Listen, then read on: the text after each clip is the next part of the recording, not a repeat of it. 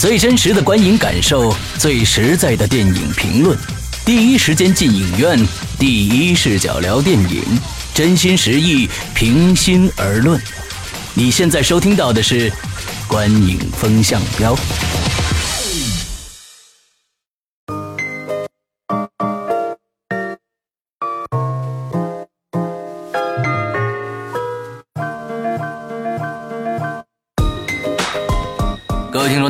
欢迎收听《观影风向标》，我是史阳。大家好，我是波米。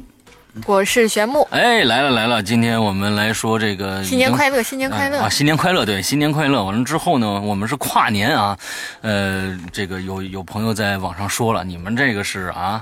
一六年做一五年的节目啊，有点不像话啊！是是是是，我们这个呢，啊，到一六年来总结一下二零一五年的啊国产片的十强，终于大家终于盼来了这一期啊。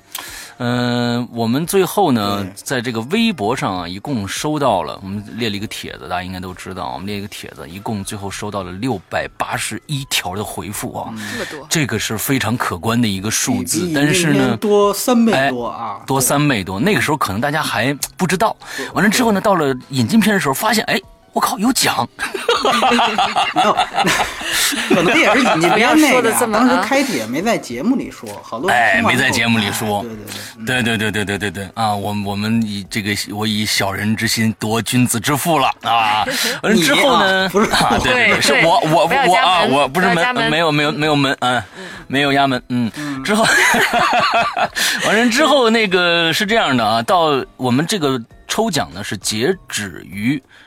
呃，一月一号中午十二点，这个时候的帖子数量呢是四百六十二条，一共是四百六十二条。我们从这四百六十二条里面，呃，逐一逐条的来呃。挑出了大家喜欢哪部片子，最后发现整个的这个片子总量啊达到了七十多部，嗯，也就是说，大家在这一年里提出了七十多部大家喜欢的片子，有的票多，有的票少啊，有的可能片子只有一票，是这样的一个状态。所以呢，大家对今年的这个中国的国产电影看来还是非常非常的呃，就是说比去年要好得多，要喜欢。有有这么多的可以挑得出来的，那其实我们最后呢总结出了呃这个前十名的影片，待会儿我们会在这个节目中跟大家啊来来宣布一下啊，在这儿呢我要感谢一下我们在这这个这次抽票当中啊。呃，付出很大辛苦的柳晴雨同学啊，他这个票数全都是他一个一个统计上去的，所以在这儿要感谢他一下。之后呢，我们的节目正式开始。哎，对，咱们先说一说，来波米先聊一聊这个咱们今年国产电影的一个大的概况吧，啊，票房啊什么之类的一些一些数据值吧。嗯，对对对，就像还是跟上期一样，哎，就是我们好像今年。现在看总票房的数字已经出来了，四百四十点六九。这个玄木，如果要你那儿的数据有不同，随时补充啊。好，因为我这儿也不不是太确定。然后。呃，对比去年几乎将近增长了百分之五十，增长了百分之四十八点七啊，嗯，这个特别高高了啊，这个这这个增幅也是历年最高，不仅仅是总总票房历每年都刷新，对，都是这都无悬念。对我们今年录一下一六年的年终盘点也行，我们可以说一六年又创造了这个华语电影新高。我觉得这话现在录也没问题，放了一年之后放的错不了，不用改都啊，不用改，哎，对，然后呢，整个说产量是六百八十六部。对，然后呢，过亿影片是八十一部，然后国产片是八十一部，当中有四十七部过亿。对，所以我觉得这个也都算是一个。呃，我还是想请玄木，咱们念一下，你那儿有数据的话，念一下这个国产片的票房前十名吧。嗯，好的，好的。嗯嗯。然后这个国产前十名，那咱们还是从第十个来，倒倒着倒着来说吧。对对对对。嗯，OK，对。好，那我们的第十名呢是《九层妖塔》，嗯，是六点八二亿，嗯嗯。嗯。第九名呢是《狼图腾》，七点零一亿，嗯。第八名《天降雄狮》是这个一五年年初的这个贺岁的贺岁的影片啊，七点四四，对，七点四四，七点四四亿。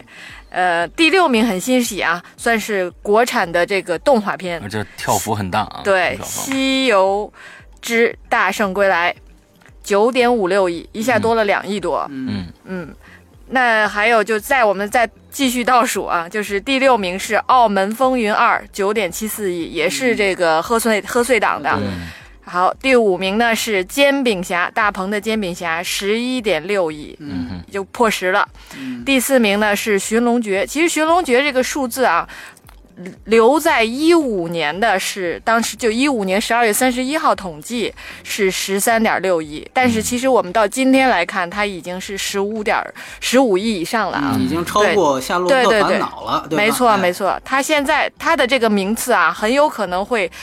晋升到起码超过泰囧是吧？对对对，第二和或者第一呢？这个我们拭目以待。但他现在呢是还排在现在排在第三的位置了。实际上，OK OK，嗯，呃，夏洛特呢就是去年的第三，夏洛特呢是十四点四亿，嗯，呃，第二名是港囧十六点一，而第一名呢就是。大家都知道的《捉妖记》二十四点三九亿，也是目前华语电影的票房冠军保持者。嗯，对，嗯，对对对。好，前十就是这样子所以刚才玄牧说到《捉妖记》的时候，特别停顿了一下。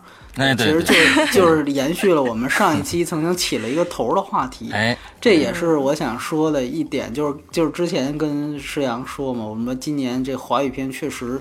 好片子特别多，比去年多很多，然后票房又特别多，就是属于质量、口碑好像都有这个大幅上涨。对的。但确实在此之外，就是待会儿我们说佳片嘛，说的肯定都是夸的话。就在此之前，肯定还是得提到这个事儿。就今年发生了，基本上是以两个片子为主的一个，我觉得算是市场上的耻辱性事件，就是这个偷偷票房，偷票房。这个一个是刚才说到这《捉妖记》，《捉妖记》就是我们说的这个幽灵场的这事儿啊。嗯，开玩笑说，西有零零七大战幽灵党啊，国有哎《捉妖记》大搞幽灵场啊。哎，这就是我们什么叫幽灵场？就是十五分钟放一场，你这片子一个厅还没放完，第二场又出来了，你这个到底有没有人看，对吧？所以我觉得，我个人是觉得，我我对这个《捉妖记》那个电影本身的评价还是那期那样子，我没有变。但是呢，我是觉得，就是有种行为是不耻。哎，对，行为不耻。而而且我我我我可以现在就说，遗憾的有这种做法。对对，我现在可以就说，就是说，因为我觉得在任何这种就是公共平台上，这个所谓这种榜单其实都有推荐性质，所以我我后来思前想去，我说我的这个十佳里面，我不会出现《捉妖记》。对，我也没有出现啊，我是不会出现，因为我我我个人觉得就是说。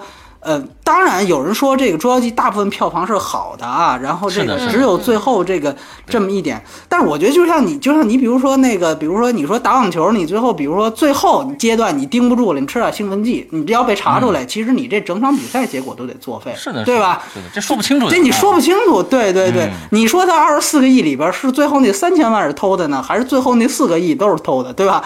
你这这实际是，对，这不好说。然后呢？这捉妖记我觉得还算是一回事儿，然后另外一回事儿是那个百百百团大战是吧？哎，我们的这七十二部片子里面确实有人选百团。哎，对对对对对对，没错，我也看见了。啊不，这个我也不觉得，就是说都是大家权利啊，这个没有问题。就是还是那句话，只要有一个人喜欢这个片子，排的就是有价值的。对他呢，就是还是那句话，可能他从电影本身来讲，他觉得他有意义，但是呢，这个行为咱还是得说，对吧？竟然有四点一三亿的票房。对对对，百团大战那篇，我记得当时。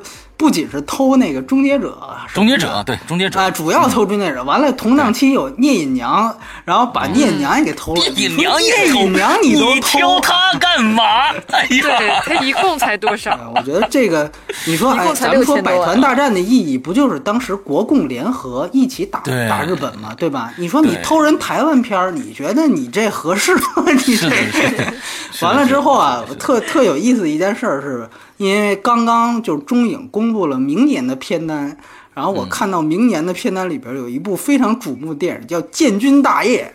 哎呦！我当时我一想，我说这建国建党建，哎呦，这完了！这个我们都见过，原来这叫建郭大爷是吧？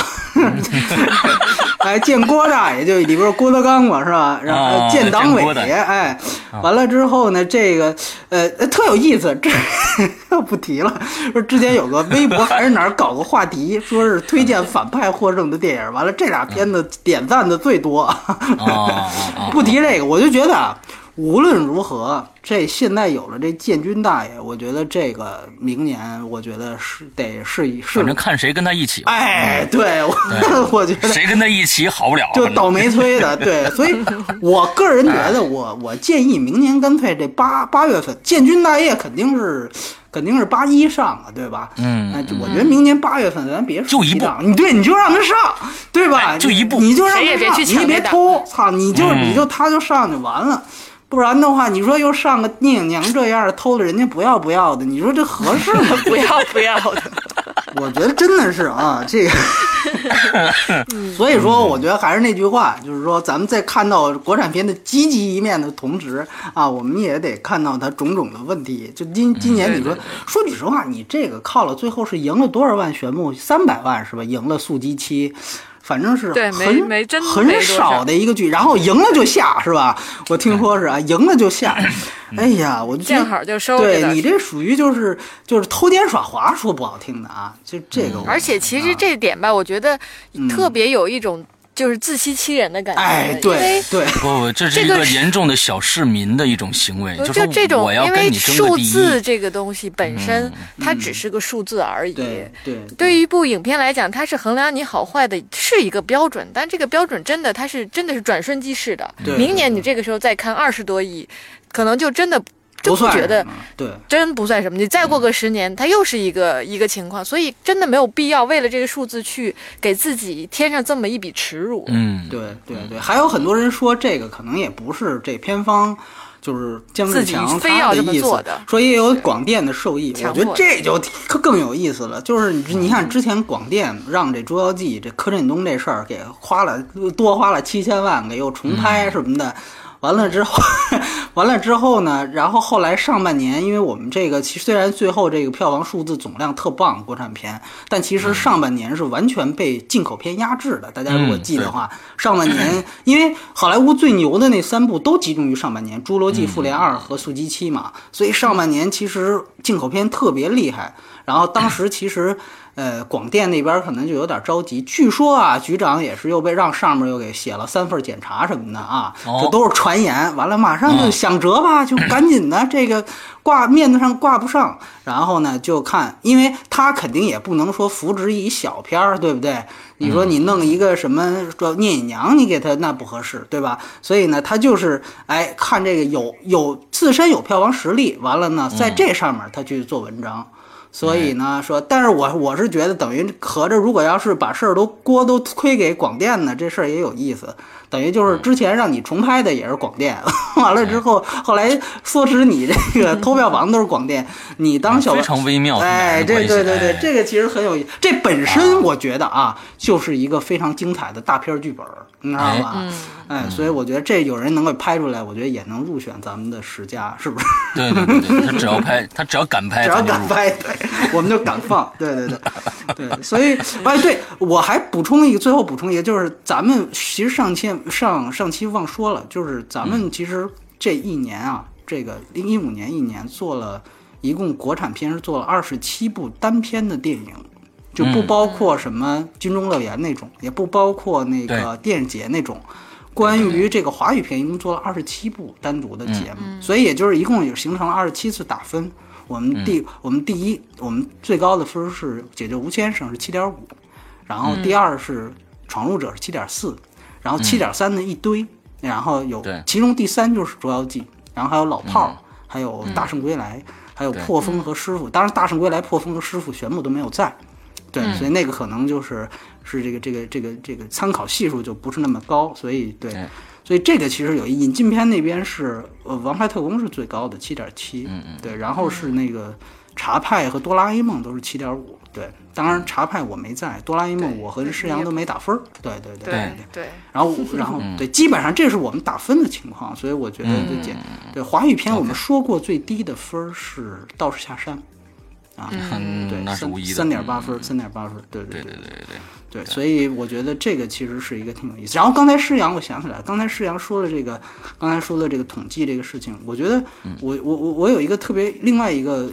一个很有意思的榜，我看那个，我也看那个留言的时候，有一个有一个 ID 叫国妥妥的人，一个朋友，我知道这个人，他提议了，他提议了，他写了一条留言，他说你们上次算这个次数，实际上是按出现次数，他就提啊，能不能说你让哪个大家是把，比如说都放在第一的哪个是最多的，他提能不能按那个算法？嗯，对，所以呢，我当时因为就像刚才石阳说的，青宇他已经统计出来了，所以呢，我自己我专门算了一次第一，嗯。就是大家就是大概因，而且我我是按照整个大概将近七百条言论，我把就我只算了第一，看看谁放的最多。我觉得这个数据也特别有意思，尤其对比星宇刚才那个那个统计出来那个数据，嗯我觉得到时候可以可以可可可以一起说说。我觉得这个是是是挺有意思的。好对对对对对，好好嗯好嗯，嗯，那咱们就正式开始倒数啊！没错，哎，我们上一期也是这样的嘛，六至十名就是说？对，六至十名，我们从第十名开始说啊。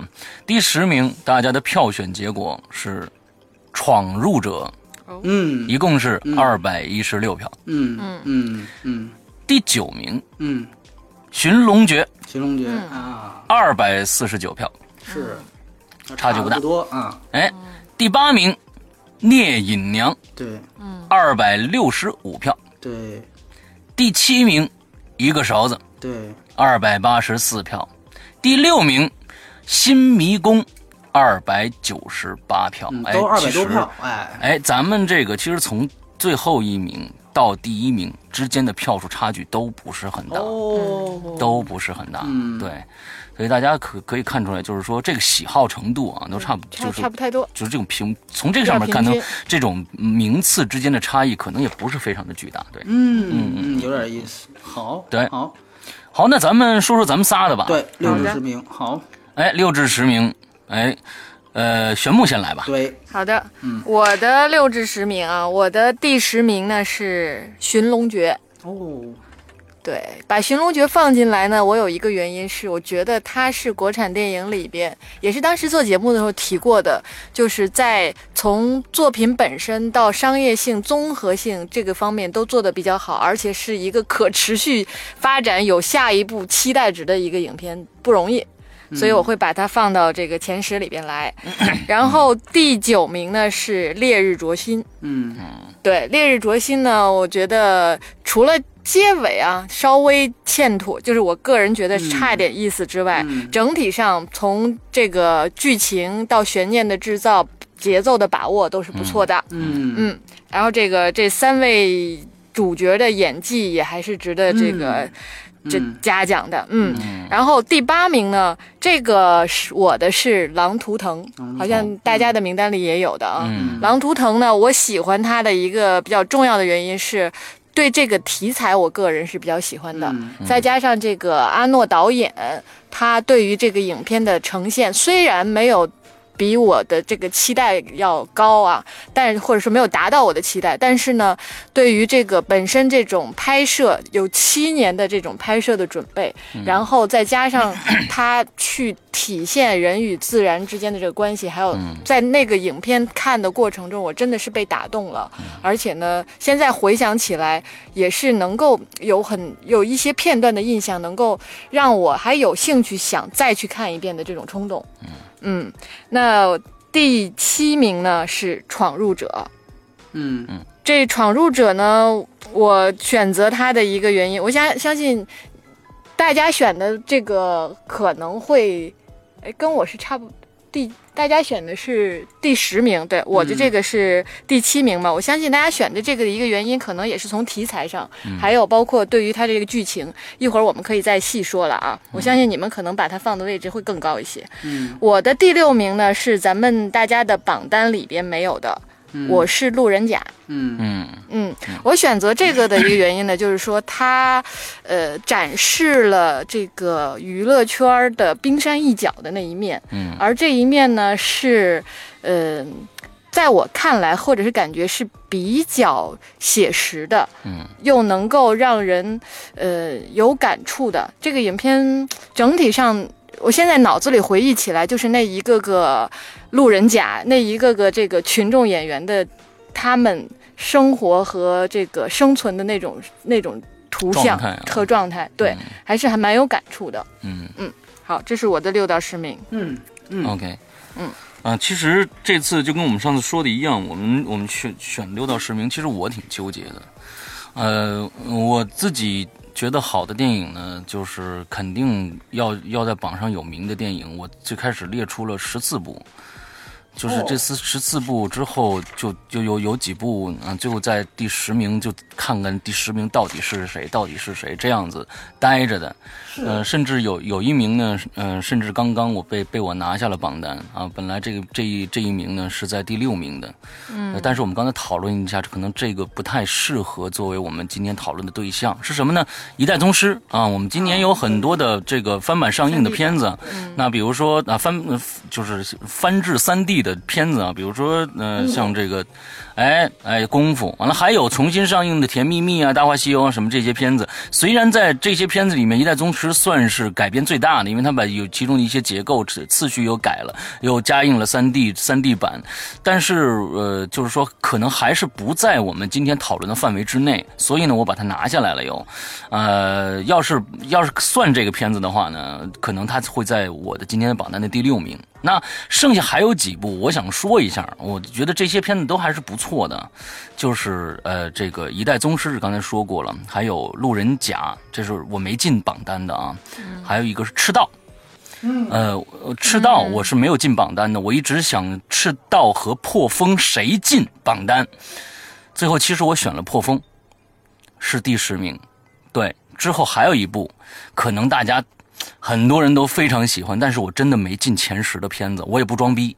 聂隐娘，对，聂隐娘我没有进前十，因为我我我我对呃这个这部电影的整个的呃剧情的叙事，它的这种呃方式，呃不是不认可，是因为我没看懂，有可能。对，就是没有太明白导演的真正含义，也就像当时我和呃波米做到两点那这期节目，我记得这期节目第二天他就要去去哪儿了？去去威尼斯，对对对，哎，去威尼斯了。我们俩做到两点这期节目，我打的分数很低，波米打的分数很高一样。我我确实是没有太看懂这部片子。对，你这说法就是谁选好像谁装逼一样，你知道吗？啊，没有没有没有没有没有没有没有，真真的没有。这个这个我就是这样啊，就是。但是聂隐娘，我喜欢她的摄影，我喜欢她的一些，就像我当时说的那些沙，还有那那些那些影像，那些山水画影像，那些不加任何修饰，真真正正的是实拍的那些镜头，确实浮现在我的脑嗯脑脑海里边。但是我可能也只能记住这一些。对，所以我我把它放到最后，剩这四部啊都是没有进前十，但是我就非常纠结的四部电影，我想拿出来说一下先。嗯，之后呢，我们我来说一下我的前十，呃，这这个这个前后六到十名，呃，第第十名刚刚说了《破风》，这个我觉得今年的在这个运动电影里边啊，就是这种运动题材电影里边，呃，不管是从这个。演员他们付出的这些汗水，还是说从整个导演的剪辑，呃，这个各种各样的山路，他们一些专业性的一些东西上面，体现的是非常非常棒的。这一部电影，所以我把它放到了最后一名《破风》。呃，第九名是《寻龙诀》，就像刚才玄木说的，我觉得《寻龙诀》是一个中国，嗯。在这十年里边，可能真真正正能成为一个品牌的，我们看到了第一集就能看到后，我们会期待后面它会有续集产生的一部电影。这个确实是它有它的后续力量，那也有它的这这几个人的这种形象，也得到了很多原著粉的支持。而且我也看到了，就是说在它的结束，我希望能看到下一集的这样的一部系列作品的一个开篇作，我觉得是非常非常不错的。里面呢，从舞美，从特技也。做的也做的都非常的好，所以我把它放了第九名。呃，第八名是《烈日灼心》。嗯，最开始可能我非常非常喜欢这部电影。嗯嗯，其实嗯，这部电影也是我今年刷的比较多的次数的电影，可能我刷了三遍吧。对。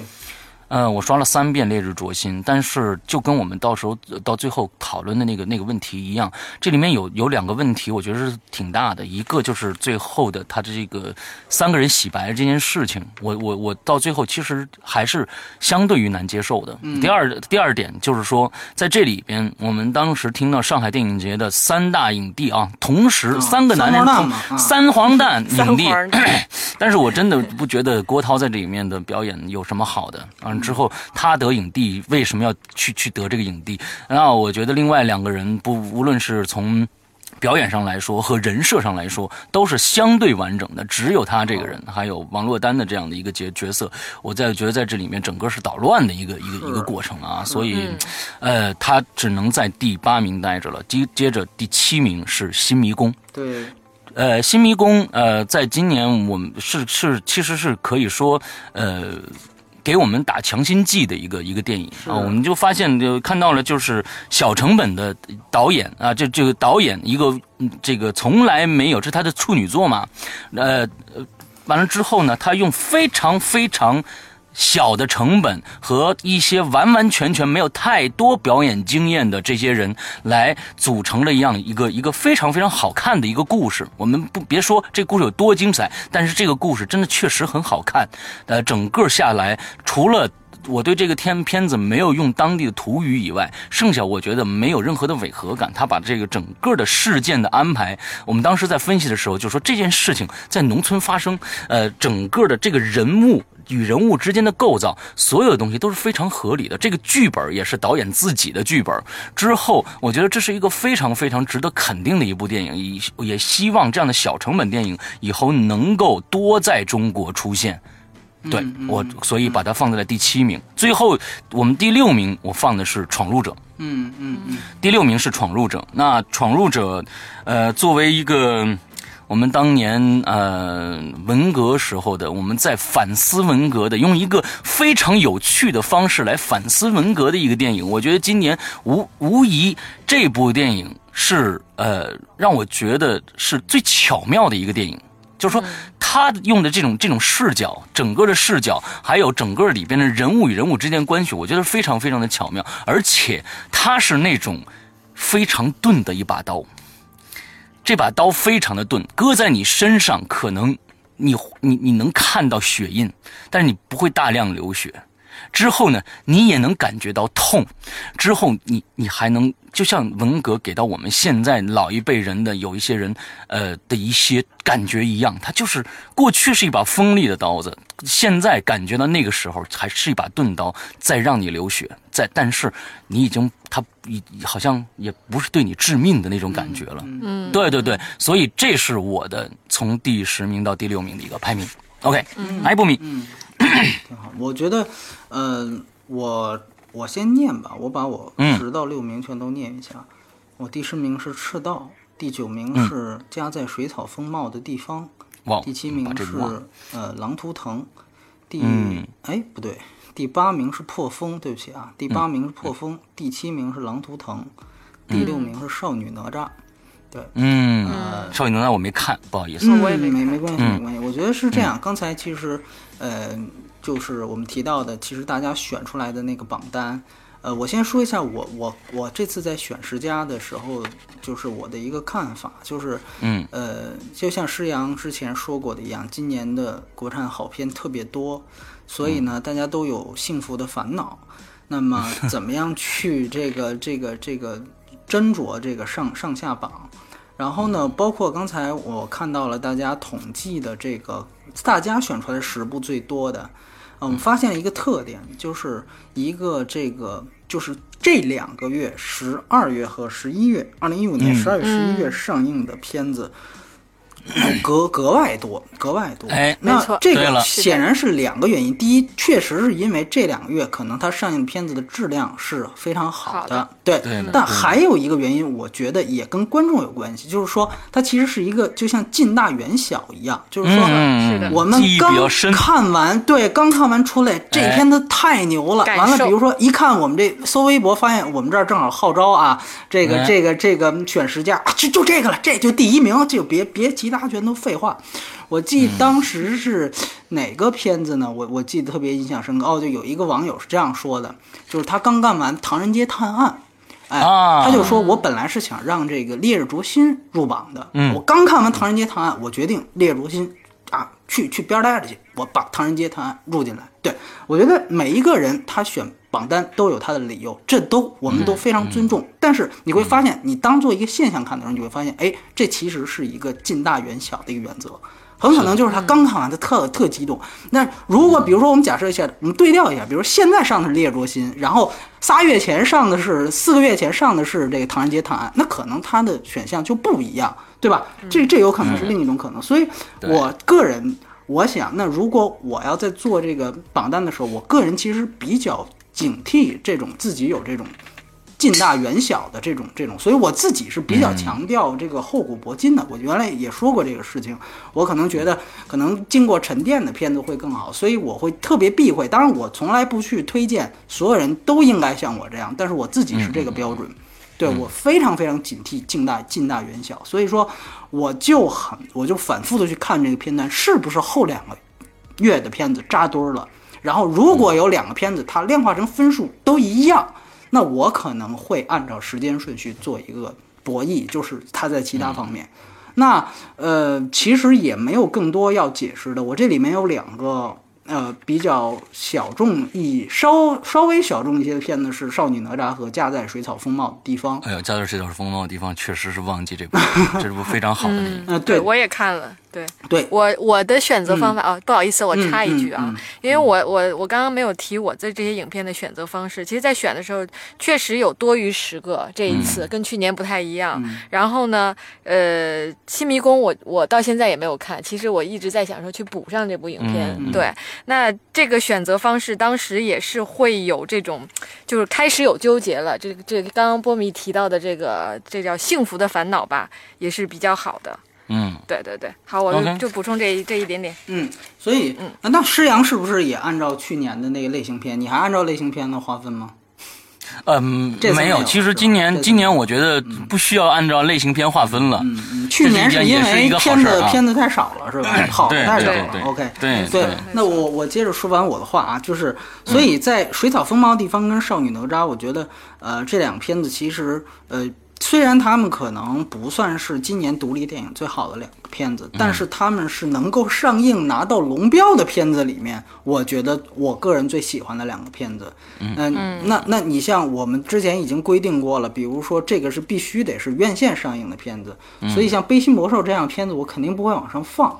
啊，我也发现有朋友还我明明我说举例啊，比如这个《悲心魔兽》不算，但还是有人坚持把它放在了第一。OK。那那那那那个票只能怎么算呢？只能不算，是不是？但是我无论如何，我还是按照这个这个这个规矩来算。那么，水草风貌跟 少女哪吒，我觉得水草风貌是一个呃，其实它在某种意义上来讲，它跟狼图腾是一类电影，就是它都有这个对于环境的破坏这样的一个非常非常强烈的一个一个主题的表达。当然了，他是通过讲人，他通过两个小孩儿去寻找自己的家，最后发现家已经没有了。那么为什么？其实从主题上和《悲西魔兽》也差不多。哎，对 对，呃，某某种程度上来讲呢，其实呃，他的。这个这个感情更加私人化一些，嗯，对，是的。但是呢，我觉得那个片子可能不太好的地方，我不太认同的地方，就是它的表意有些重复，就是他其实是在想说他的家已经没有了，包括他用很多的空镜头在。找曾经的一个一个城镇，然后他已经那个草原已经上已经没有人了。就这个这个，其实你扫一下，我们就完全能明白了。但是这个片子它重复性的去表达一个很简单的主题，这方面我觉得，呃，是它没没办法再再好的一个原因。少女哪吒是我个人比较，因为我对于这种少女情怀的片子，其实一向都不太有感觉。我觉得少女哪吒还算是有，它有一段儿。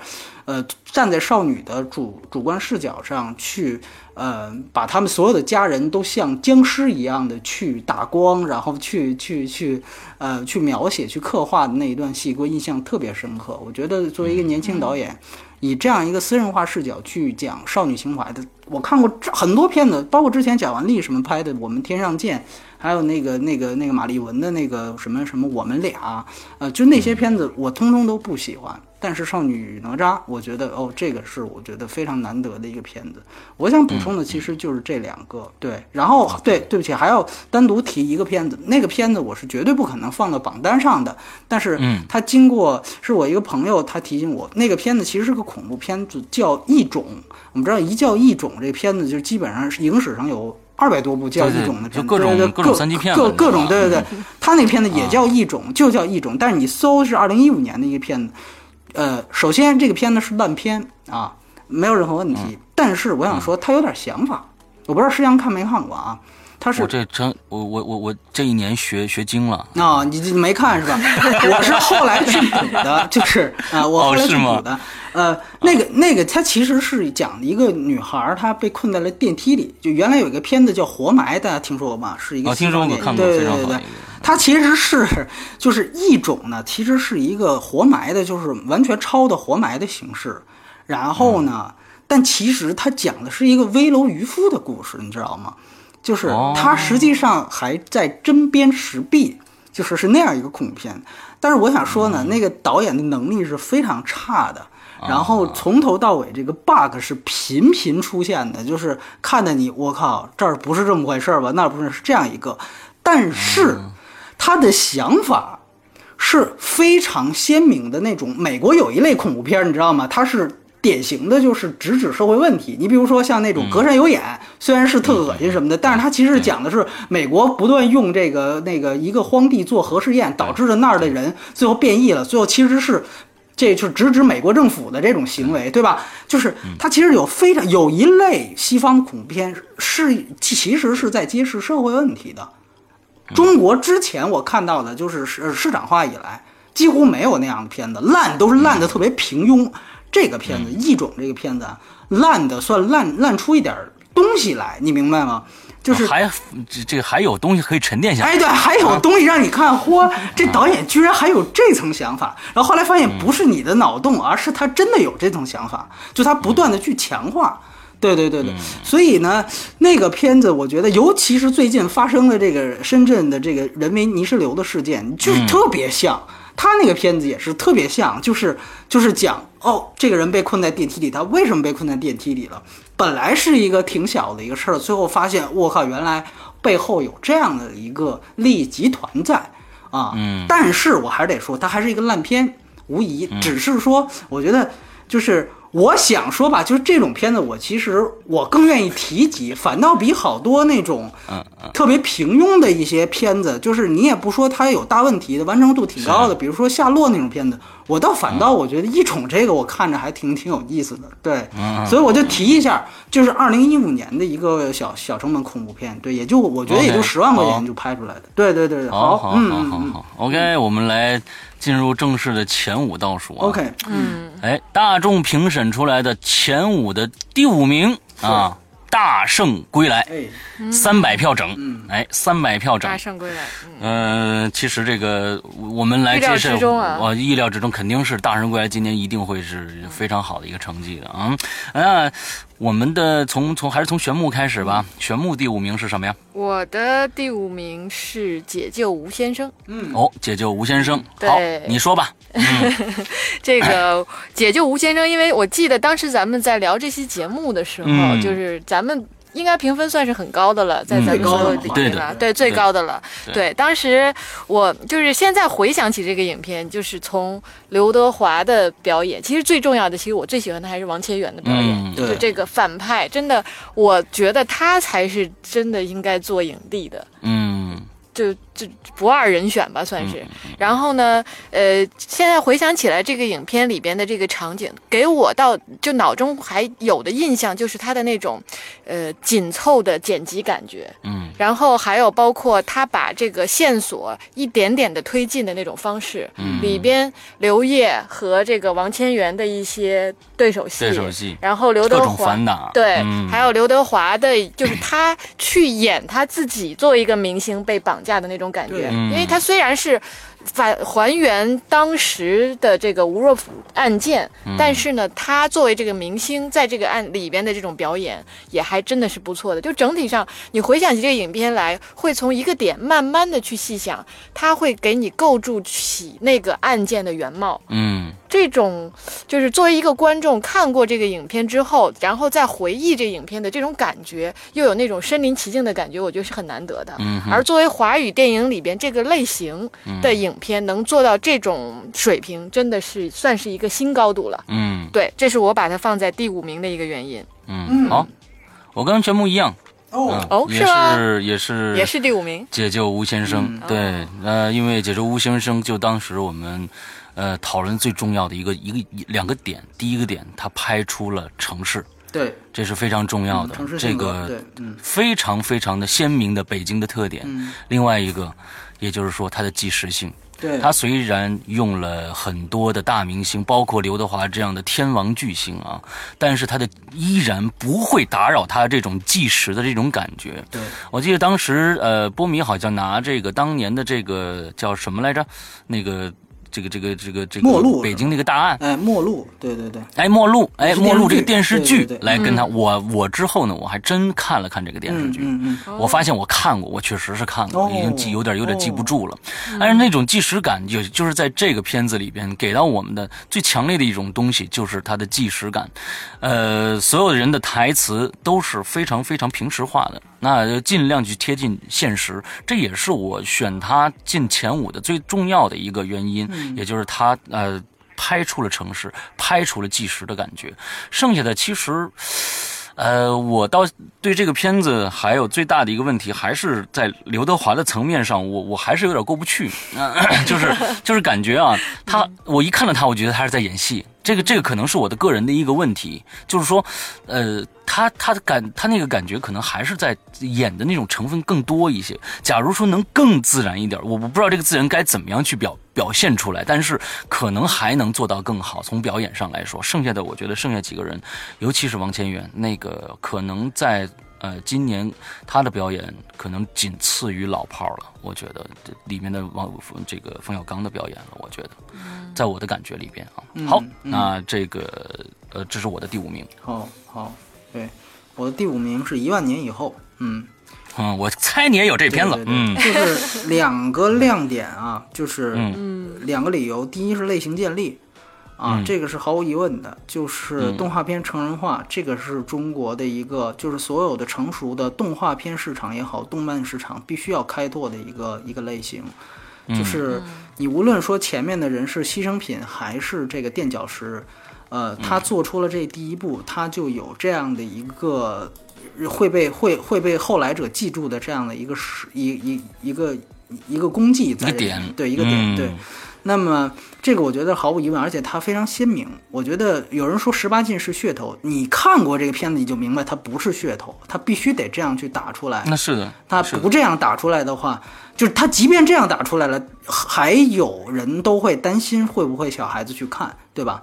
所以我个人觉得，如果比如说他配了一个十八禁的标语，然后他放一个这个大妞是吧？放放一个这个这个低俗的一个一个什么什么什么这个这个黄黄色的这个东西放上去，嗯对，那你可以说它是噱头。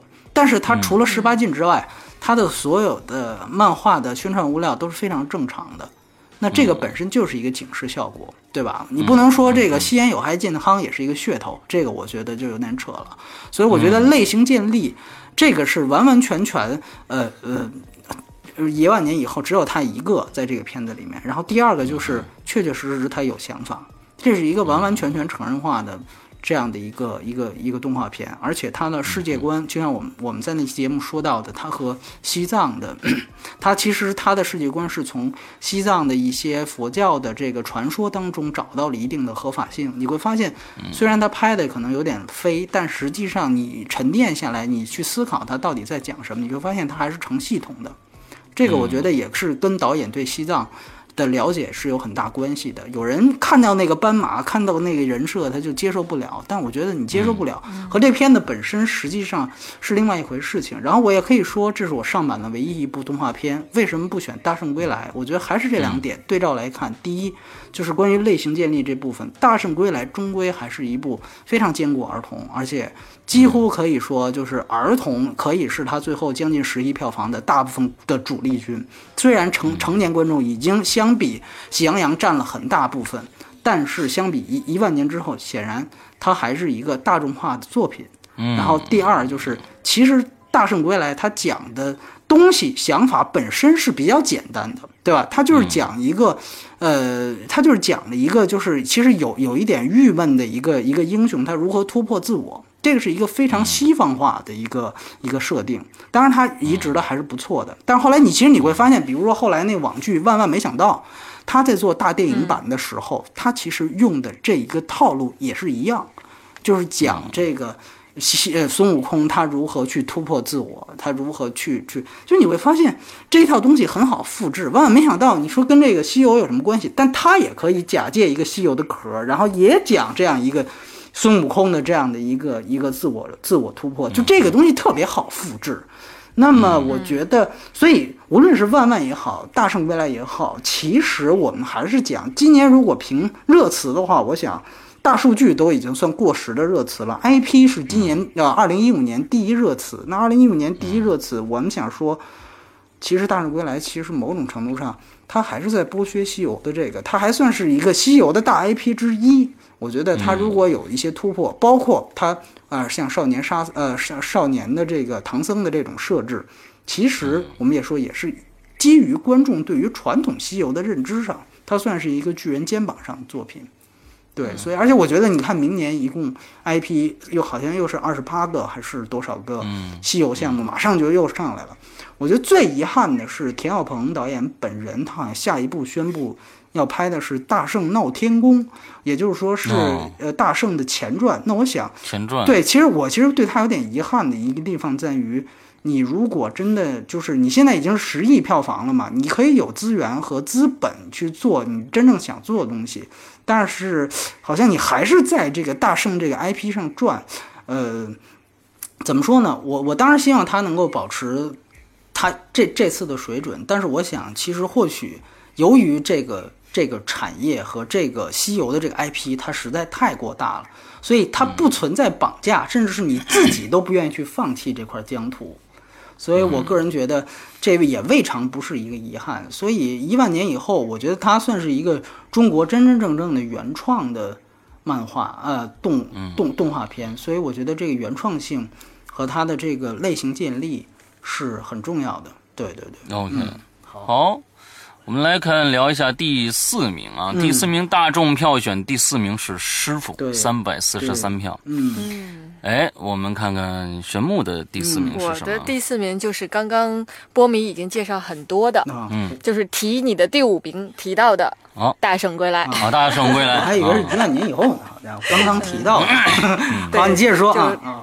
对这个，我选择大圣归来，其实刚刚波米也提到了他的一个挺重要的原因，就是在假借在西游这个 IP 之上，嗯，能做成这样，嗯，不容易。嗯，对，因为这个影片其实，因为我们从小对于西游这。个 IP 真的算是很了解了，嗯，从电视剧，然后到动画片，到后来的各种西跟西游相关的电影，呃，其实我在看大圣之前，嗯，脑中对于这个西游最深的印象，动画相关的应该就是当年的这个上对大闹天宫上海电影动。但电影动画上美场，上美场，对上美对上美场那那那一版的，而当看到这一版的电影动画电影的时候，会感觉哦，这个孙悟空的形象。终于在这个时代有了他应该有的形象，这个就中国的 superhero 的感觉出来了。因为一直其实挺遗憾的，包括前几年贺岁的时候看到的那些，呃，虽然那不是动画片啊，看到的那些这个真人影片的《西游记》会真的很恼火。嗯，对。然后这个今年看，就是在一五年真的看到这么一部。这个《西游记》，然后孙悟空的形象真正的能够立足起来，而且呢，也我也觉得他确实有机会。刚刚波米讲说，这个导演没有没有找新的题材去拍，而继续拍这个，在我看来，从另外一个角度来讲呢，反而也是好事儿，就是别让别人糟蹋了这个。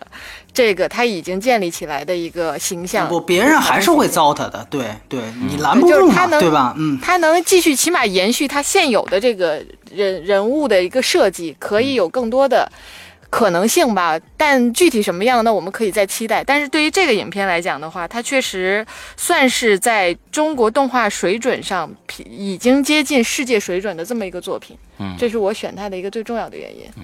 好，嗯，我的第四名，呃，跟玄木对又一样了。哎，咱俩是不是都打过气儿啊？什么之间的？真心没有。嗯，我也是大圣归来。刚才讲到了这么多啊，我也想说的是，呃，西孙悟空是我这个。嗯，儿时的中国的呃，中国到现在目前的，就是说中国原创的偶像，那那我那是绝绝对对的，就就唯一的 superhero，我觉得是这个样子啊，他们从从神话过来啊，这样子的一个一个呃出来的一个 IP 的最主要的一个人物。但是呢，我想说的是啊，我们从九十年代开始，从八十年代、九十年代一直到现在，我们糟改了无数次的《西游记》。那其实，在最开始，呃，这个周星驰的《大话西游》，其实也是在糟改呃《西游》这个《西游记》，这是肯定的。首先，这是肯定的。但是呢，他是嗯还好，他他做的非常非常的出色。他在这解构这个《西游记》之后，但是他也他算解构的非常非常好的、非常出色的一个作品。但是呢，我们也看到了其他各种各样的呃。这个孙悟空的 IP 出来，直到这一步，我觉得真真正正的，刚才不这个玄牧说了一个非常重要的一点，就是新时代的大圣。我觉得它里面有它新时代的特色在里边，但是也不影响他孙悟空原来的性格，桀骜不驯，各种各样的性格。刚才我们说了，他确实有美国的这个他的这种剧情的成分在里边，就是说一个小人物要去。变成一个他心目中的大英雄这样的一个过程，但是，呃，我觉得这也正是现在中国，呃，是中国整个的这个市场里面缺乏这样的人的存在，就是说，我们自己缺少我们自己的 superhero，这个是真的是我们，我觉得是在国国。国内市场，不管是真人电影也好，还是我觉得是这种呃动画电影来也也好，真的太少了，真的是这这这种人是太少了。有这个天赋异禀的人，除了孙悟空，我们还能有谁呢？那我们没有谁，孙悟空自己都拍不好，那那又怎么样？怎么办呢？所以我看到《大圣归来》，他用了一个新鲜的一个一个表达方式，用一个一个非常现代化的一个剧情来包装它的时候，我是激动异常的，并且。他在整个的制作上，整个的呃人物设计，还有整个的建模，整个的动作，虽然他抄了很多的其他欧美动画片的一些影子在里边，各种各样的剪辑方式在里边，对各种东西在里，但是我觉得他拿到套到我们身上，还是让我激动万分。这个是我我无法去抹抹除的一个对《大圣归来》的一个一个好感，所以把它排到了第六呃第第第第四名。对，好，我们说说波米的第四名。那我的第四名是《华丽上班族》。这个太让人吃惊了啊！好意外呀！这个太让人吃惊了。嗯嗯，导演为什么呢？杜琪峰。对对对，我觉得就是其实有最重要的一点。是我非常喜欢这个电影的形式，嗯，这是一个形式主义至上的电影，没错。其实这也是我反感这部电影的最重要的一个原因。对，其实这个片子呢，我对于这种呃非常华丽的这种服化道的这种电影，尤其是呃很突出这种舞美效果，甚至是要让它先于这个叙事的这样电影，我都非常喜欢。嗯，比如说前几年的。那个巴兹鲁曼的那个了不起的盖茨比，和更早以前乔怀特的这个安娜卡列尼娜，就是乔怀特版凯凯拉奈特利版，对对对对，呃，这个安娜卡列尼娜这两个版在欧美的评价都不是特别高，但是我都特别喜欢。对我觉得，我对于形式主义至上的电影，我是非常非常喜欢的。我觉得，其实很大程度上来讲，有人说这个片子是舞台剧啊，就是说，呃，我们也确实。嗯，都知道它是张艾嘉的舞台剧改编过来的一部电影。嗯，但实际上啊，就像我我之前其实说过的，就像比如说你拉来一个地铁，这个地铁在舞台上它肯定是假的。嗯，但是在电影里你是有可能把这个电影实呃地铁实景化表现出来的，嗯对吧？因为它毕竟是电影。但是如果它也没有实景化的去表现，而仍然是。用一个抽象的架子去表达的话，那么这本身就是一种风格。嗯嗯嗯，其实就像安娜卡列尼娜一样，就是说我那个电影，它虽然可以放在实景当中，但是你看那个电影，你会发现它还是在一个舞台上整个它所有的场景都在一个舞台上，所以我是非常非常期待有一天在中国也看到这样的片子。其实你会看到，像呃《华丽上班族》，他做的更决绝的一点呢是，实际上那个电影是没有没有天的，就是无论是在室内还是室外，都是室内，嗯啊，都是室内，它永远有一个天花板的主题。这个其实它到最后通过形式已经开始。用形式去表达它的主题，就是这些主人公他永远逃不出去这个所谓的水泥森林，嗯，他是逃不出去的。它包括它的时钟也一样，它突出这个时钟的那个那个模型，永远把那个模型置于前景。这个本身也是在表达一个高速的一个发展的社会和对于人的这种压力，最后对于人的这种这种冲击。我个人觉得它是少见的一部在形式而非故事上。去直接完成它主题的电影，嗯，就是说我非常承认这个电影在故事上是有缺陷的，嗯嗯，但是我觉得华语片大部分的华语片有一个问题是，我们有的片子在故事上是非常成立的，嗯，是讲的不错的，嗯，但实际上你去分析它的形式，没有，嗯，没什么形式。其实我觉得你对于你表达你想表达的东西。外在意义也好，母题也好，其实都是永远有两条路，形式和内容和故事。我觉得这两条路就像人的两条腿一样。如果一个好的电影，应该两条腿都健全。嗯。但是其实，在在中国，我觉得大部分的电影其实形式那条腿都是瘸的。嗯。华丽上班族呢，你也可以说它是瘸了一条腿的电影，就是它的故事，它故事，但是它形式的这条腿是健全的。所以我觉得这个是非常少见的。通过形式，你去分析它在里面当中展示的所有形式元素，同样也可以意会到导演想表达的主题。嗯，所以这个电影，我觉得从这方面来讲，它对于华语电影是不一样的。像我跟我我跟你说，其他的，比如说一些一条腿电影，比如说《唐人街探案》，嗯，比如说很多人都在我们票选当中选的《十二公民》，嗯，这类电影就中国版的《十二怒汉》，这类电影在电影语言上是一塌糊涂的，嗯，啊，他们也许故事他借用的是西方文本也好，抄的是谁的也好，他故事讲的都比较完整，嗯，但是它。其实那个是你抄来的，我看的就是你不一样的东西，发现没什么，嗯，那我觉得就没什么，嗯，所以说从这一点来来讲，从形式来讲，我觉得上班族是我们不仅是它形式非常不错，而且形式不错的电影，恰恰是华语电影稀缺的，嗯，所以我把它排在第四名。OK，嗯，好，好，那咱们来说说第五名啊。啊，不是什么呀？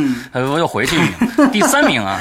第三名。石阳同学，你在数数这件事情上，哎，继续延续了上一集的，对我们精彩错误。对对对，好好，第三名啊，我们票选结果是《解救武先生》，来票一共票数呢是三百五十九票。嗯，看来大家都非常喜欢这部电影啊。那之后，对的，好，嗯，我们来说说我们三个人的。那要不然我这次我先说。OK，好，你来，我先说啊。我的第三名，嗯，一个勺子。一个勺子，哎，一个勺子，嗯，这部电影呢，虽然被经过按阉割了啊，这个这个阉割的版本，但是，呃呃，虽然没看过原版到底是什么样子的，但是我觉得啊，这个阉割过的版本让这个整个的片子可能从整个叙事上来说，我觉得。嗯，倒有一种神秘感啊！能发现里边王学兵虽然只露个后脑勺，一个勺子，一个后脑勺子，只露了一个后脑勺子，但是这种可能就像刚才 这个波米说的形式感十足，形式感十足啊！我先说这是后开脑洞，哎，我是后后开脑洞，这是形式感十足。另外，客观上造成的形式感，哎，客观造成的形式感十足。之后呢，呃，叙述的这个故事，就像我们当时说节目一样，我觉得，呃，他讲述了一个我们现在社会最严重的一个问题啊，就是呃，我想当一个好人，我去，我去，我想去做一个好人。就像前天前天说的是，我想我不会去相信任何一个人，就像正像我没有任何的这个，我没有任何的呃东西让别人去信任我一样。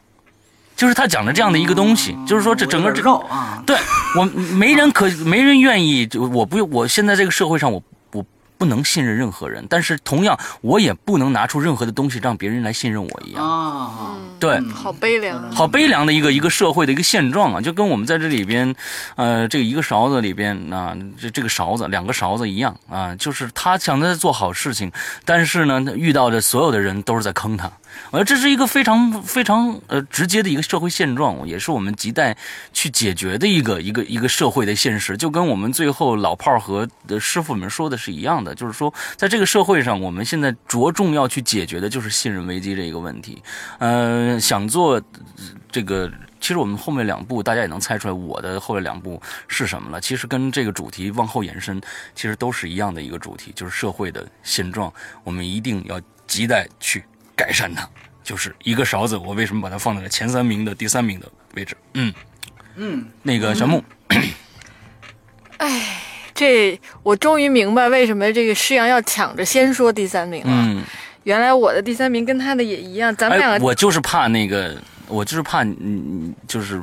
对对，抢了你的话，我 你也是第一个勺子。是的，是的，是的，我的第我都想能不能现改一下我这名单呀？嗨，这这不用不用 嗯，这这太一致了，后边两个这我都不知道该怎么看吧？好吧，我的第三名呢也是一个勺子，其实就是核心的原因呢，它在进入前三一个很重要原因就是这个影片看看过之后，它会真的是直指人心的，嗯，会让你去思考你生活的这个环。环境生活在这个世世界，我们这片土地上的这个信任危机是是多么可怕的一件事情。而这一个勺子呢，它讲述方式很平淡，但是呢，它又就是讲的内容很深刻，会有这种反思。就是我前两天正在看一个书啊，刚刚开始看，就是讲中国中国思想史的一个书。它呢，其实前言里面提到了一句，我觉得很有意思，是说就是中国历史上。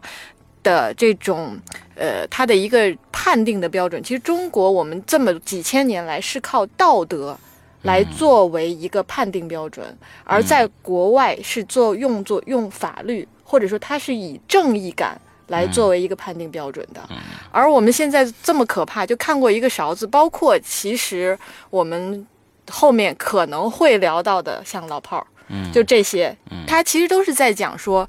道德沦丧的一件事情，就是最基础的。我们可能不说信仰，但是其实道德就是我们几千年来的一种某种层面上长在你 DNA 里的一个信仰。而这个信仰，这个道德，却在现在这个时代，你做一个好人，这么简简单单，你生下来，从从你开始懂事儿。到你生活在这个世界上，一点点的去了解这个世界，最基础你知道什么是对，什么是错的那些事情，嗯，完全变了，这片天都变了，这真的是很可怕的一件事情。而这个，呃，这个影片，不管是从片外还是片内，都对我们在。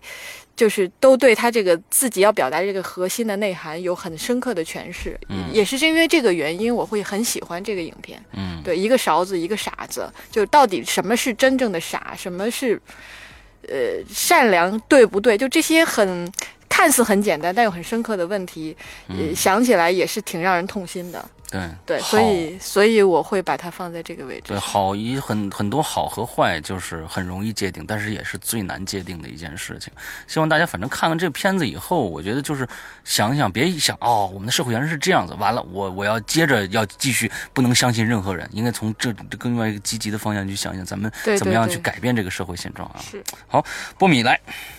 对，我的第三名是《解救吴先生》哦啊，OK，这个片子我觉得呢，就是其实，在那期节目里面，我其实跟大部分的观众不太一样，我是先看的《老炮儿》在威尼斯，然后才看的《解救吴先生》。嗯，所以当然呢，《老炮儿》上映的时候我又去看了，然后嗯，我其实，在吴先生那期里面，我我我谈到过关于《老炮儿》的事儿，我觉得其实《老炮儿》他对于北京的体现其实是非常非常充足，以至于有一些自我标榜。嗯，对，嗯，我现在想起来，我觉得我仍然是这个看法，就是说，如果平衡起来，我更喜欢这种吴先生这种不经意间，对吧？就属于这种东西，它有一个非常大的一个主线故事在，但是实际上，他在不经意间，他对于这个城市性格的塑造，我觉得这个其实是一个，呃，当然吴先生是一个更标准的类型片啊，它是一个标准的商业片。嗯，所以我觉得在商业片当中体现城市性格，我觉得特别特别不容易。嗯嗯啊，所以其实拂去很多关于荷尔蒙的东西之后，现在让我想起来，吴先生里面的北京，反倒还是我。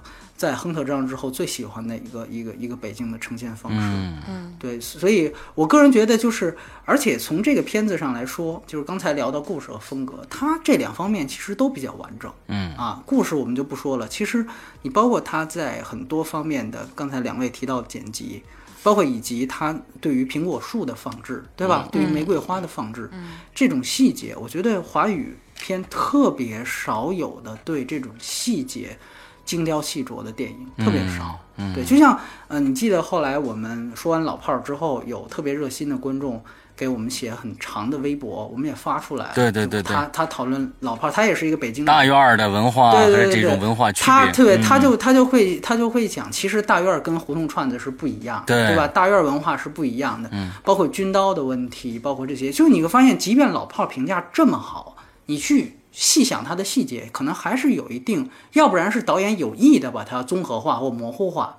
要不然就是我干脆就是不去顾忌那些细节，嗯哼，所以，我但是我觉得其实很多好的电影是从细节出发的，嗯，其实吴先生，我还是那句话，这是这个电影是细节的胜利，他可能整体的这个案件，由于我们都非常熟悉，嗯，所以使得他好像看起来波澜不惊，但是在这个波澜不惊的事件事件上，我们可以看到更多的细节，这是电影化的东西，嗯，所以我觉得这是难得的一个商业类型片，嗯哼，故事和风格都非常完整的。嗯，对，解救吴先生。嗯，好，好，我们来接这个第二名了啊，前三的第二了啊。第二这个是烈日，谁先说特别关键啊？灼心，烈日灼心啊，这个票选是票选是烈日灼心三百六十五票。要不波米先说吧？哎，我先说，不能阻止你们俩互相剧透，你知道吗？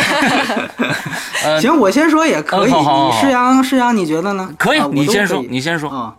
好，那我先说，我第二名是《闯入者》哦。OK，我第二名是《闯入者》。对，呃，我觉得其实就像去年，我记得施洋把第二名选的是呃《催眠大师》。催眠大师啊，他呃觉得那个片子是非常有悬疑性的。呃，我其实，而且我们当时提到《催眠大师》的一点就是说，他特别害怕自己把自己宣传成一个恐怖片，对吧？嗯嗯。其实你会发现，任何一个，就包括你像哪怕是《闯入者》这样的一个片子，它里面其实都是有亡灵出现的，对吧？但实际上你会发现，这个片子真真正正它是有悬疑性的，对，啊，它是真真正正有悬疑性的啊。但是呢，它在社社会层面，它所讨论的东西又远远高于像《催眠大师》这样的片子。嗯，就像刚才呃，施阳已经说过了，它其实是对于文革遗毒对当下的这样的一个。反映的这样的一个事件，是的，他的一个讨论，所以我觉得还是那期说过的话，就是呃，娄烨之前我跟娄烨聊的时候，他说过特别好的一句话，叫做“被剪断的历史并非对历史有害，而是对当下有害”。就是我们我们如果继续对文革是一个抽象否定，但是具体回避的态度，那么现在是什么样子？闯入者他给了我们一个非常清楚的答案。所以我觉得这个其实是非常重要的一点，而且，呃，这么多个反映文革的电影啊，我们即便是把这个呃《寻龙诀》都算上，这么多个反映文革电影，你会发现没有任何一个片子可以像《闯入者》一样，就是。完整度和统一性这么高，就像之前我记得玄牧也挑过《蓝色骨头》，那我也很喜欢，包括《归来》。但是我们来说，《归来》其实它是一个背景，对吧？对，它更更更多当当做一个背景。所以，其实这两年就是开始打文革擦边球的电影已经不少了。对，但实际上你会发现，这里面做的最好的还是《闯入者》。嗯，而且我觉得更有意思一点是，都是第六代，你可以对比一下。王小帅和管虎两个人对旧时代的观点，我觉得这个也非常非常有意思。就是我觉得管虎他还是有大院子弟情节，嗯，他更像崔健那类。就是说，如果包括姜文，他如果说他们对现实也有不满的话，并不是因为现实不够民主或不够自由，而是因为现实可能不够红砖，不像。旧时代那样曾经的这个信念至上、信仰至上，说白了就是不够那么毛主义，对，所以我觉得这是完全两条路。那作为我个人来讲，当然《闯龙者》所揭示出来的这个呃这个现实，我觉得它更符合我的价值观。嗯，而且从更大的一个层面来讲，我个人觉得，就像在那期提到了提到的东西一样，他在形式上做足了文章，在悬疑性上，他试图与市场妥协，成没成功不知道。但其实他试图是在以一个悬疑类型片的方式去讲这样的一个深刻的主题，他并不是完全的作者电影。嗯，从另外一方面，他又有亡灵视角这样的神来之笔的东西，真正通过一个死去的亡灵去审视当下这些受过文革伤痕。但是仍然要活在当下，处理文革遗毒的人，嗯，我觉得这个视角未尝不是一个现在社会所缺失的视角，所以我觉得特别重要。嗯，闯入者放在第二名。OK，好，好，嗯，呃，我的第二名是师傅。嗯，OK，嗯，师傅无无疑是今年非常爽朗的一部电影，打得非常的精彩。我在那儿那那那期节目里面也说了，确实我们看看。呃，非常将近二十年的吊威亚的武打电影，这样的一个真刀真枪、招招毙命的实打实干的这样的一个武一个武术武侠电影的话，我们在现在的这个电影市场是极少看到的。而且我们看到了这里边，廖凡确实是通过半年的时间就可以把这个整个的这个套路已经演的。非常非常的出神入化啊！我觉得已经是非常非常棒，三啊三个月，对，更短三个月的时间就练成这个样子，我觉得呃付出的辛苦可想而知。呃，另外整个的电影在讨论的就是一个，就刚才我说的，在当时的社会，这个天津的这个武馆区武馆社会里边，整个的一个规矩。啊，每一个人在，他们也在讨论武馆里边的规矩，他们也在讨论这个码头工人、装卸工的这这这帮人的规矩。呃，在那个时代，我每个人都讲的是规矩，靠着规矩，在这个这个江湖上能占有一席之地。最后中之间的尔虞我诈，产生了一个非常呃，虽然这个电影里边的情节有的时候是这个反转推进的速度有点让人就是摸不住摸不着头脑，在一场戏里面。可能有两个反转这样之之多的这样的情节出现啊，你会的你会恍惚，哎，恍惚，哎，你你哎哎哎，他是你是你会 你会有这样的感觉啊啊哎啊哎哎，你说这样有这样的感觉，但是呃依然我觉得这是我今年看到的一个非常非常棒的武侠类的电影啊，那我所以放在第二名，嗯，好，选名好，我这个一样吗？还？不一样啊！终于哦，对，终于不一样。这个其实呢，这样吧，我把第二名说完，我就直接说第一名好了。啊，好，因为这只是顺序不一样而已。我我的这个第二名呢，其实也是讲的规矩，而这个规矩呢，就是老炮儿。啊，OK，对。呃，其实我自己在选第一名和第二名的时候纠结了很久，嗯，而最后为什么会把另外一部放在第一名的原因，一会儿我来讲，嗯，那我选择这老炮作为这个前三第二名，其实我们刚刚做过老炮这个节目，也不用太多去赘述。它原因了，这个也必定是大家基本上就是大众吧。我觉得在前五是很容易会把它作为前五名，至少前五名，说不定会是第一的啊。一个一个选择，不管是从冯小刚的表演，从这个影片它具有的这个展示出来的这个时代的这种意义内涵，以及他的故事的这种表达，从一个六爷这么一个小人物去。展示现在的这个世界，这个没有规矩，或者是说规矩在慢慢消失的这么一个世界。嗯，那我其实从我们自己的内心都在呼唤规矩，它能够回来。嗯哼，就虽然就人都都是在寻找所谓的自由嘛，但是真正没有了规矩的时候，那那一天才是我们丧失自由的那一天。嗯，就是这这个约束本身可能是约束，但是它其实是让你能够在。应有的约束空间内施展你自由的一个很好的约束，这个规矩如果真正丧失了，我们会丧失更多的自由。嗯，那这个影片其实就是从两代人冯小刚这个六爷他自身去，虽然有他自己成长中的这种落伍，或者是说他的挣扎，但是反映的这个时代还是很值得我们深深思的。呃，我喜欢这个这个电影的一个原因也在这儿。好，那我。干脆直接说第一名吧。我们先把这个大众的第一名说了得了。大众第一名，大众第一名跟你的第二名是一样的，老炮儿，三百九十七啊，好像这个这个。变成今年的这个第一名是毫无悬念的，就跟刚才波米说的一样，这个它是有一个什么？这个这时时间差非常的短，对吧？对，哎，对对，哎，时间差确实有原因，哎，近大远小，这有有这个原因。另外一个，确实这个片子也是非常非常不错的一个电影。对，那你说说你的第一名是什么？对我第一名就是你的第二名啊！刚才 这这个今今天这个这个期节目，其实我我们看到了波米给到我们的很多脑补的东西。对，完之后呢，我们两个人呢，几乎把大众的片子互补，你们俩是互补，对不对？啊，哎，对，好吧，啊，对，好好互补，好好好。对，嗯，那我的我选的第一名呢，其实是师傅，也是讲规矩的。因为刚刚师阳其实讲挺多，为什么选择这影片，呃，我很认同。那我其实只补充一句，我为什么选择这一名？当时我们这这期节目我没有参加，因为因为时间没赶上，没参加。但是第一名没有参加，对，很可惜。但是呢，我我只补充一句最重要的原因，就是我在衡量他为什么，就是他跟这个老炮儿之间，我自己在选这个标准的时候，最后有一个理由说。服了我，就是说，我其实对于这种武侠类的影片，嗯，并不是特别的喜喜欢，嗯，但是师傅这个影片让我看完之后，真的是热血澎湃，而且让我对于这一类，因为在世界上，在好莱坞你是没有这种类型影片，你去可以去参考，因为它源自中国这种武侠的东西，嗯，而。这个影片真正让我一个非此类型影片的观众爱上了这个类型，而且真正体会到了哦，原来功夫武侠是这样子的，嗯，这个世界是可以这样的，里面的那种这个就是酣畅淋漓的那种。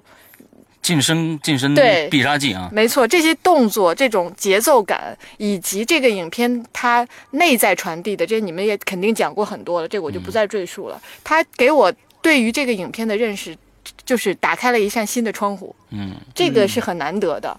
而且呢，我我也就从这一点上，我会把它从可能从第二的位置放到第一的位置上。OK，好，嗯，好，好。其实我关注施洋的就是，那你为什么把第一？放成了老炮儿，对，把第二放成了师傅，对对，嗯，从概念上来讲，嗯，我正好跟刚才波米说的闯入者，你说的管虎和娄烨这这两两条方向，那是王小帅和王小帅，王小帅这两条方向，我更喜欢《阳光灿烂日子》那那个时候所描述出来那个世界，嗯，呃。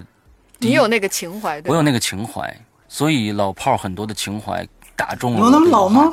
老炮 我我没说老猫啊，我说老炮儿没有问你有没有老，有那么老啊？我有没有老吗？我我我七十七零年代的人嘛，对吧？所以呃，毕竟还是啊，也从那个时候过了。有个尾巴是吧？有个尾巴，对，赶上那段时间的尾巴啊，就想着小时候的一些嗯朋友们在一起玩啊什么之类的那种那种感觉。小时候也经历过各种各样的。我们我是在一个一个厂子军工厂里长大的啊，就是小时候。也是经常有一大帮孩子穿着军装一起去打架，就那个时候的有有有一些影像就会折射到我现在的看完老炮儿以后的让我产生的一些回忆当中去，所以呃，我并不是说那个时代有多么多的美好，但是起码那个时代呃，在他给到我的这个这个这个感觉就是我非常非常喜欢像呃六爷和他身边这帮人的这种侠义的心肠。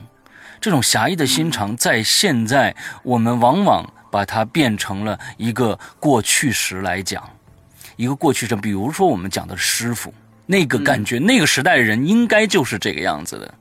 那个好像这种侠义心肠，呃，哥们儿与哥们儿之间的这种这种啊生死的这种感觉，好像变成了一个过去时，好像变成了一个舞台剧上应该有的东西。但其实是我们在老炮里看到的，却是那帮。那帮那个时代走过来的人，现在还在我们的社会上。虽然有很多的人已经变成了现在这个社会的社会人，但是依然有一帮人在按照他们当年的规矩在活着。那又讲到了现在社会里边的呃新代新一代的年轻人的他们之间的规矩，他们所谓的规矩就是没有规矩，所以这些都是我们现在社会里边呃有的一些社会现象。所以我我我我正我我看完这部片子以后，正正感的时候，我我我的感觉就是在过去我们那个时代里边，呃，他们是有规矩，我们自己会形成一套规矩。另外，那个时候的执法好像比现在也好像也严厉。现在我们确实有法，但是执法力度，反正就就。就那么回事儿吧啊，这个睁一眼警抓律师了，哎，这对对，没错啊，就所以就是看到年尾的就一个勺子、老炮儿还有师傅这三部片子，让我非常多的感慨。就在这这段时间里边，对对社会现状的一个一个一个感慨。所以在最近时间，我的我我可能给到我的负，其实其实这三部片子给到我的负负面能量可能更多。呃，对，就给到我的负面能量更多。也在我的其他节目里面，我也曾经跟听众们也提到过我们现在的社会现状，我们该怎样去做啊？另外，北京现在雾霾这么大啊，完了之后 怎么样去治雾霾？说为什么就不能治了？为什么这个十十这个十一和这个 APEC 就能晴成那个样？完了之后之后就就就完蛋了？什么之类的，我就会遐想很多很多很多的事情，呃，造成我很多的一些一些一些遐想。所以我觉得，我我就再说回老炮儿来，我觉得不管从表演上来说，给到我的这个整个剧情，说到了两代之间的矛盾也好，还有整个的这个呃，我觉得故事的描述，我觉得今年最好是他，也有可能你刚才说的近这个近大远小的一个效应，但是目前来说，我感觉老炮儿是我的呃心中不二的第一，不二的第一，所以所以就是说你。把师傅排第二，对，把老炮儿排第一，是因为还是因为你有个人情怀，对对对对对，贴得更近，对对的对的对的对的。哦，我明白了。嗯，OK OK，好，对，我的第一是刺客聂隐娘啊，这个应该没什么悬念。好，等一下，我们现在看看到了，我们现在看到了波米的所有的十大影片的片单出来了，之后他没有烈日灼心，没有老炮儿，没有师傅，没有新迷宫。没有一个勺子，对，哎，这已经五部。就是说，感觉大家就觉得这几部片子是非常非常有有有能力得冠的片子，但是一部都没有。这个波米今天的片单可谓是让人大跌眼镜，对不对？好，我们来来来听听聂隐娘，我就一直我知道你肯定最后一个肯定是聂隐娘了。当你数到第三名还不是聂隐娘的时候，呃，我就知道啊，完了，那我估计老炮儿什么的都都都都边去吧，哈，那那波米肯定没有，哎。刺刺客，我先说一下刚才的一个片单啊，就是其实我最开始提到国妥妥那个网友，他提到过一个，他说你们能不能如果按次序统计，把大家，呃，这个按第一名排列，我没有那么大的工作量，我把每一个第二、第三都算，我只算了第一名，是，呃，我算的第一名其实。呃，先先声明，我们的网友特别好，大部分真的都标号了，对，第一、二、三、四、五。然后有一些没标号的，也有十四个网友声明了，人家说我的五十部是不分排名先后的，其中有十四个人啊。嗯嗯。然后呢，剩下的基本上大部分都编号，没编号的。我就按先后顺序排，因为我想你脑子当中最先蹦出来那个，往往也是你最喜欢的那个。是的，哪怕是近大远小。哎，那么按照这个排序，而且我呢，可能因为我没有看到那个提示，所以说我直到就是一月三号，呃，下午我算就都算在里面，大概是一共是有五百一十五百一十六个人。对，嗯。就是就是我我统计的数据，其中有一百四十二点五个人都把老炮放在了他们的第一名。嗯嗯，就是这是最多的，对。但是第二名，嗯，就是刺客聂隐娘。OK，一共有七十八个人把刺客聂隐娘选在了他们的第一名。但是非常有意思的是。实际上，刚才念那个榜单，老炮儿也是那个榜单里面出现次数最多的，对吧？也是第一名，对，没有悬念。但是《刺客聂隐娘》在你那个榜单里好像只有第八，对吧？呃，第呃第八，对，第八。对，只排在了第八，所以这就非常有意思。就是说，这证明《刺客聂隐娘》其实是一部大家选了的人基本都会把它选第一的这样的一个一个一个电影。嗯，所以我觉得这是呃，我顺便说一下三到五，然后师傅是第三名，嗯，一共有七是五点五，为什么还有点五啊？呃，包括老炮儿也有个点五。这时候有些朋友他选并列，你知道吗？哎，我有些时候是选并列这种，对对对。然后呢，这个吴先生是第四名，嗯，有三十一点五人次，算是这样算吧，嗯，把吴先生放在了他们第一名。然后闯入者和新迷宫也分别有三十一个用户，嗯，把他们选在了第一名。对，嗯，当然还有一些其他的第一，我就不依次往下念了。对，包括《唐人街探案》也有三个人，哎，对对对，所以这个其实就是很有意思一件事情。那么回到《刺客聂隐娘》，我想说的是。就当时，我记得是威尼斯完了完了事儿，然后我跟赵亮我们俩聊天儿，嗯，就是拍《悲心魔兽》那个导演，嗯，当时呢，我要说，我侯孝贤是那那届威尼斯的评委，嗯，主竞赛的评委，然后赵亮呢，最后他的《悲心魔兽》一个奖都没拿，嗯，但是我跟赵亮也是我们俩瞎聊，就是最后聊到了这个聂隐娘，他说他还是很喜欢聂隐娘，嗯，他就说他提到他提到了一点，他就说你看那个山水画。嗯，就是你看到一幅画，就是那个片子《聂娘》那片子，大全景的横摇特别多嘛。嗯哼，就是你你你会发现它的横摇就是从左到右这么摇，其实就像一幅山水画一样。我们从那个轴把它打开，嗯，它在你面前，它其实就像一个轴展开一样。嗯，所以我觉得就像哎，我就觉得他提到这个点特别好，就是像，所以我们不仅仅像那一期节目我们聊过的，这电影拍了风，好像拍了唐朝，其实。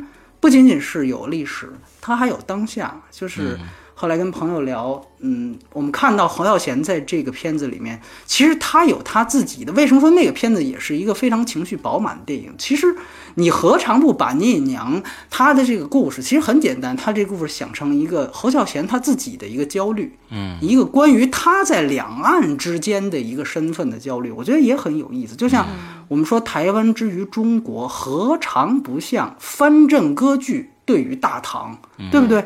一个富饶的割据与一个盛世之间的关系，我觉得这个非常非常明显。嗯，黄孝贤他自己作为台湾的一个文化名片，我们可以这样说，其实双方两岸双方政权其实都想利用他的名望啊，想让他说一些什么话呀，代表一些人什么言论来去支持自己的立场和自自己的这个这个这个政治观点。嗯哼。但是实际上，侯孝贤他自己就像聂隐娘一样，他是个没有政治嗅觉的人。嗯，所以我觉得他之所以能够在这个时候拍出呃聂隐娘这样的一个片子，包括他之前给钮承泽做那个呃《军中乐园》的剪辑，我觉得他真的是把自己的这种无助与迷茫融进了隐隐娘这个人物角色里。其实某种意义上来讲，就跟施阳刚才谈到的管虎。他对于老炮的感情一样，我相信他对于六爷也是有作者自己的情绪在里面。嗯嗯，那所以我觉得在这方面，侯孝贤的情绪同样也很饱满，只是他是用他自己的一个更电影化的东西去创作出来。他非常明确的知道自己的角色，在这一点，我相信他比我们三个人都没有选择的贾樟柯的《山河故人》可能要更加清晰。嗯，贾樟柯那个片子，我可能觉得他可能找不着他自己了。以前他能，你清楚的看到小五就是他自己的投射，嗯，但是好像《山河故人》就不是。当然，我们不能唯奖项决定论，好像好像呃，聂娘在戛纳拿奖了，《山河故人》没有拿奖，并不仅仅是这样。我们通过他的立场去分析，你会发现其实也是这样。所以无论如何，关于聂隐娘东西，我之前已经说过很多遍了。所以我想说的是，实际上是关于这些东西，我觉得非常有意思，而且，嗯。虽然我们呃，我们我们非常有意思，因为年底嘛，不仅仅其实所有媒体在搞十佳的时候，是特别有意思的一点就是，呃，西方的美国的一些很多的媒体，比如说像综艺杂志特别有名的一个媒体，他在选他的十佳的时候，呃，他是全世界范围内的十佳，不像我们，我们是还分引进不引进，什么华语西片，他是所有全世界，聂娘是排在第二名。哦，然后呢，《视与听》杂志，这是英国一个最有名的一个杂志，嗯，它在全世界范围内选了二十家电影，嗯，聂隐娘是第一名，哦，对，去年的第一名是《少年时代》。对对对，大家可以参考一下。然后《纽约时报》这个不用提了，《纽约时报》是把嗯《疯狂的麦克斯四》和《聂隐娘》选了并列第一，在他们的时代评奖里啊，它好像是分商业、非商业这样算。对，商业片就是《疯狂麦克斯四》，非商业就是《聂隐娘》。对对对对，包括还有《Film Comment》很多很多杂志都排把它排在了。第二或者第一这样的位置上，所以我觉得很有意思，就是这个这些选择其实并不是我的参考标准，但其实就像我刚才说的一样，我们有也有七十八个我们的听友，嗯，把它选在了他们的十佳的第一名，我相信这至少说明了一些什么，嗯，所以就像和去年一样，我真心觉得这个片子《聂娘》的，呃，这个这个电影在今年的存在，其实。是一个一览众山小的样子，尤其是我觉得，如果不局限上映过的啊，可能《悲心魔兽》我会跟它权衡一下，因为毕竟有社更多的社会性以及导演导演这个维度，就是那个是赵亮的一个突破的作品，他原来都不是那个样子。对对对。但是我想说，在上映的电影里面，我觉得这个在我这儿是完完全全是没有任何悬念的，而且甚至是十年，如果我们有机会。呃，去总数二零一零年到，比如说一九年，那我觉得这个仍然是一个十年试驾的种子选手。我非常期待。顺便说一句，我非常期待日本版，因为据说有加长。对对对，到时候看看会是一个什么样子。哦，对，这是我的第一名。对对。好，好，好，我们今年呃。任任务终于完成了啊！嗯，我们一六年初把一五年的活儿干完了，哎，都终于干完了。之后呢，我们大家也听了这么长时间，熬了这么长时间，终于到了。哎，我们能得什么奖啊？对，上次承诺了，这次要实现的。对，这样的一个时间，大家知道也都知道我我是什么奖了。对，上午我说过了，哎，但是呢，哎，但是这个玄木和波米的都不知道，他们两个人讲的非常非常的呃有特色。我们上一次呢是按照这个名次，就是说谁选中这个十个片子啊，引进片之后呢，这三个人哎，谁更谁谁更更靠近大家，对对，更靠近这大家的这选单的，哎，我们这次不这样干了。我们这次不这样干了，对，哎，所以呢，就是在因为榜单后面那个非常的很多很多水帖，一看就是拷贝过去的，你知道吧？有很多网友一看就是，而且字儿是一模一样的，字数、标点符号、断句一模一样的，是拷贝过去的。所以我们这次换了一个方式，我们换了一个方式。所以波米呢，首先说说他的这个给谁，用什么方式给这样的一个问题。嗯，对，呃，我其实我准备的礼物。是师傅的这个电影的一本幕后书籍，嗯。嗯，叫做《坐看重围》，叫做《坐看重围》这本书，对它还没有拆封，是一个全新的。对，那么这本书由于它非常具体的指向了师傅这个电影，嗯，所以说呢，我希我希望把它送给我们所有留言里面最早的一个在十佳里面点名排名先后，然后把师傅放在第一名的。哎，一个网友，对，因为我觉得如果我要是就随便给一个人，人家第一名万一不是他，对。对，完了就是很多人都说，就这这帮人太鸡贼了，你说这个话。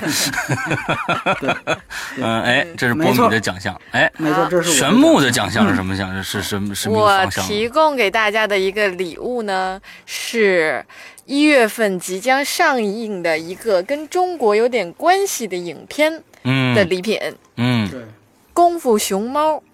山，对，功夫熊猫的一个充电宝啊，功夫熊猫山的一个充电宝，对，嗯，然后呢，这个怎么给呢？选择方式，我觉得就是因为我的榜单更接近大众，所以呢，我是希望从大众中随机抽取一位。幸运。随机抽取一位，对，这是就所有人都有机会。哎，抽奖平台对吧？是的，对，完了之后，这听众说你们玩我们的，你们写那么多容易吗？